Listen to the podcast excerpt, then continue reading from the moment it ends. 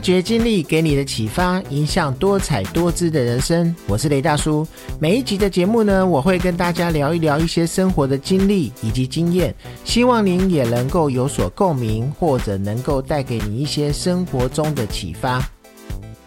我记得呢，在我小时候呢，跟别人比起来的话，我是比较不那么爱看电视的。但是啊，小时候有的时候会跟家人一起在吃饭的时候呢，一起在茶几前面呢看一看综艺节目。那有一些呢，以前的综艺节目啊，我真的觉得跟现在比起来。不管说是主持或者是来宾的卡司呢，或者是整个的制作成本呢，整个的预算呢，我觉得呢，应该都是现在很多节目所比不上的。那就像现在呢，有一些以前的综艺节目呢，还不时的会在 YouTube 里面跳出来可以观看。那有的时候还真忍不住会点进去看一下。而且啊，这些节目里面有的一些综艺梗呢，或者是一些笑话呢，还真的很好笑，常常呢让我看了以后呢，还会再继续看下去，看有没有更多的笑话可以听。那今天呢，我们就来针对大概九零年代左右的台湾的一个综艺节目呢。其实啊，那个时候的综艺节目呢，真的是为后来所有的节目打下了很好的基础。那以前的综艺节目呢，常常都是去参考日本的一些综艺节目的一些版本，然后加上呢，当时的景气呢，也真的是非常的好，所以啊，传统的一个无线的一些老。老三台的一些综艺节目啊，真的是一个接着一个开，然后一个都比一个感觉有意思，而且呢，也真的它的影响力呢，也涵盖了所有的一个亚洲的一个华人圈。所以啊，你会常常看到呢，很多的国际巨巨星呢，不管是成龙啊，可能会上这个节目去写书法啊，甚至你会看到林青霞在节目中唱歌啊，甚至啊，黎明啊，乔装成交通警察，啊，不管是四大天王啊，四小天王啊，甚至什么玉女啊，天后啊，都会一直在这个老三台的摄影棚去穿梭，真的是非常的有意思，非常的热闹，让观众看起来。也真的是非常的有感觉。那记得呢，小时候常常会看的一些综艺节目呢，到底有哪一些呢？当然，其中也包含了现在有时候在 YouTube 上面会跳出来，也会点进去看的一些部分。那我们就先讲到了，大家可能也非常熟悉的就是《超级星期天》。那记不记得呢？那个时候呢，张小燕呢带着哈林啊，还有黄子佼、朴学亮呢，在开场的时候就高喊说：“超级星期天，Super！” 这一个片头。这个节目呢，大概已经收了有十几年了，但是啊，它留下的一些时代感呢，就会让大家都还记得非常的清楚。就连呢，当时呢，在荧幕前呢，其实还没有非常红的卜学亮呢，在超级任务这个单元中呢，他被赋予了一个。一个任劳任怨，而且又喜欢碎碎念的一个角色，所以啊，在播后呢，非常的受欢迎。而且他的“凡走过必留下痕迹”或者是“千金难买早知道”这两句名言呢，甚至也成了他的一个招牌。还有呢，也成为他后来如果拍广告的一些金句。那正因为呢，他就是透过这个去找人的这一个桥段呢，他还帮陶晶莹呢去寻找了偶像费翔啊，而且他们两位呢在节目中去一个相拥的一个画面呢。真的也缔造了很高的一个收视率。那超级星期天呢，在网络仍然不发达的当时呢，创造出了很多的流行文化，然后呢，也真的是满足了很多艺人的一个宣传的效果，甚至啊，他更创下了每一集两百五十万这个那么高的一个制作费的一个记录。那当然呢，后来因为张小燕以及制作人那个柴智屏呢，慢慢的离开节目，转到戏剧一些制作的时候呢，这个节目就慢慢的没有了。那再来呢，我们大家也很熟悉的就是钻石舞台呢。如果说呢，《超级星期天》是台湾大型综艺节目的一个很巅峰的一个作品的话，那么《钻石舞台》绝对可以说是大型综艺节目的一个起点。在钻石舞台呢，你会看到很多艺人不可能平常会做的一些事情的一些画面，比如说呢，下下叫这个单元呢，曾经就邀请当时十七岁小旋风林志颖做高空弹跳，然后啊，那个时候也很厉害，从不同的角度去拍摄他一脸惊恐的一个画面，而且呢，那时候还不像现在的很多节目会用 GoPro 呢，直接让艺人去拍自己的一个画面。那个时候都要用大型的一个烟机的机器去拍，所以呀，不管是从一个节目的内容跟拍摄的一个技术方面，都非常的厉害。那当然呢，这个也就造成了很高的收视率。所以呢，那个时候很多想要宣传的歌手呢，都会挤破头都想要上这个节目。可以看到玉女的歌手李碧华、方季韦啊，可能还在节目中大跳街舞啊，甚至是吊钢丝，只都是为了要去曝光，然后得到一些打歌的机会。那再来呢？我们讲到另外一个节目呢，就是台湾红不让。那钻石舞台呢，它逼出了艺人的一个体能的极限呢。那台湾红不让呢，就是去完整艺人的一个极致的一个作品。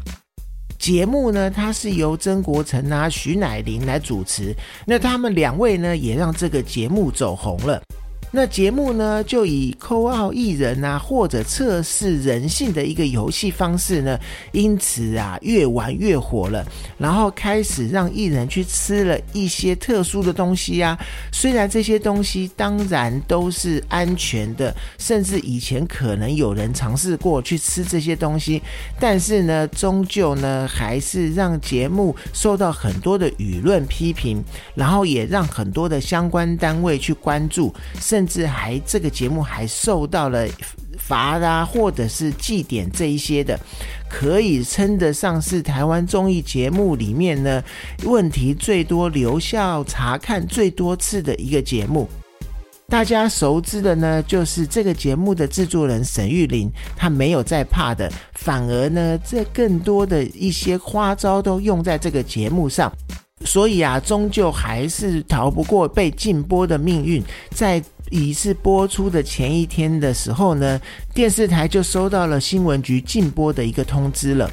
那再来呢，也是很多人，这个也是我平常小时候会配饭吃的一个节目，就是连环炮。那早期的综艺节目呢，主持人或者是上节目的艺人呢，都是以俊男美女为主。那性格小生啊，或者是一些美女呢，这样子会让画面变成很好看。不过啊，连环炮。不过啊，连环炮反而是反其道而行。这个节目的崛起呢，或者是以里面一些走红的艺人呢，都是以丑角当道的。那连环炮呢，经历无数代的一个主持人呢，他的短剧班底呢，非常的多。比如说啊，像芳芳的中国小姐啊，或者是胡瓜的老实树啊，或者是捧恰恰郭子乾、许孝顺、陈为民这些人的中国电视史啊，讲到这边。你可能就可以勾起你很多的回忆。那万本归宗呢？其实这个节目就是王伟忠制作人个人风格的一个体现。他呢，他综合了很多的时事啊，甚至用很多幽默感的一个做法呢，还有一些个人观点呢，以及道具的一些表现的方式，甚至我们可以讲，它算是一种黑色喜剧的一种感觉呢。当时在一个比较保守的一个时代年代呢，真的是开创了每一集都有很多不同感受的一个节目。那再来，我们讲到的就是《欢乐一百点》了。那提到台湾的综艺节目呢，我想啊，张飞大哥呢，张飞这个主持人呢，绝对是非常重要的一个大咖。那他的《欢乐一百点》啊，《龙兄虎弟》啊，这个节目呢，非常的走红。那也记得那个时候，好像是在周末的晚上，大家都一定会聚在前面看。那我想呢，这也就是他的节目很多也是我现在有的时候在 YouTube 上面滑到，一定会点进去稍微看一下的，因为有的真的很好笑。那在这个《欢乐一百点》这个节目中的春娇与志明呢，我想那一个真的是一个招牌，每一次啊都跟不同的女星在树下唱唱啊、说说啊，营造出很好的一个感觉。传说中呢，也跟江蕙的八卦就是在这一个深情款款的这一个单元里面所传出来的。那再来，我们讲到一样也是张飞的龙兄虎弟。那当然呢，这一个节目是跟他的弟弟费玉清一起去主持的。这个也就是我刚刚讲最常在 YouTube 上面点到的。尤其是啊，当费玉清开始开黄腔的时候，那个内容呢，真的是非常的好笑。比起现在有的一些搞笑的节目，看起来更有一些内容，然后看起来就真的是一看就笑的。我真的觉得这个节目真的是非常的经典。那再来呢，讲到就是呃，也是周末会播的，我猜我猜我猜猜猜。那台湾综艺的三王以后，除了张小燕啊、张飞啊、胡瓜呢，当然你不能不提到的就是吴宗宪宪哥。我觉得他也真的是一个奇才，那我非常佩服。那我非常佩服他的，也是针对他针对有一些绯闻的时候，他所做的一些回应，他往往呢都是直接承认，然后让记者呢没有办法再问下去，让这个新闻事件呢也就会早早的落幕。那我猜，我猜，我猜猜猜呢？他完全是锁定年轻的族群，让吴宗宪啊、小 S，他就在这个主持上面也创造了一个新业。那这个走年轻化路线呢，也发掘了有如杨丞琳啊、安心雅、陈意涵啊、吴佩慈这一些新生代的一个艺人，所以啊，当时也算是一个照明星的一个摇篮。那再来呢？如果你要去讲到一些呃比赛型的节目、综艺节目呢，你就不会去忘记呢以前的五等奖，还有后来比较后期的星光大道。那歌唱选秀节目呢，在台湾综艺里面呢，一直是走的属于一个自己的路线。而老字号呢，五等奖呢，那记得当时呢，张惠妹就是从这个节目出来的。那后来当然还有所谓的星光大道，比如说像萧敬腾啊、林宥嘉啊、杨宗纬啊，都是从这个节目出来的。当然呢，后来还是有一些陆续都有登场的比赛型的节目。所以像这样子的比赛。型的节目在那个我们的台湾的综艺圈呢，也是占有非常重要的一席之地。那再来还有一个是我唯一那个时候周末一定会看一下的一个节目，就是金曲龙虎榜。那在以前呢，还没有所谓 Hit Hit FM 的那个排行榜啊，或者是像像 KK Bus 的一个排行榜的时候。金曲龙虎榜呢，是那个时候呢流行音乐的一个音乐榜的一个节目。那他呢是最早开始做流行歌曲排行榜的。那当时呢也跟各大唱片呢去做一些连接，比如说以买报纸呢来写那个选票呢，然后以明信片寄出呢，让很多唱片公司呢旗下的歌手的名次呢往前去窜升。因此啊，只要能够入这个金曲龙虎榜的榜单的话，节目播出呢，报纸刊登呢。就会有很多的效应。那当然呢，那个时候也是正值所谓的唱片卖的非常好的一个年代，跟现在比起来呢，现在以数位的音乐为主，然后呢，艺人大部分呢现在都是以演唱会的一个方式去呈现，然后跟以前那个时候以唱片卖唱片的一个角度呢，真的是很多的不一样。那那个时候呢，我还记得有一个外国人呢，他是专门去报外国外的一些歌曲的榜单。那因为这一个主持人呢是胡瓜，我记得那个时候最好笑的就是，当接到他这一个单元的时候呢，我他都会说谢谢胡瓜，就是用他外国人的一个讲中文的方式去报这个榜，所以这个也是我印象非常深刻的部分。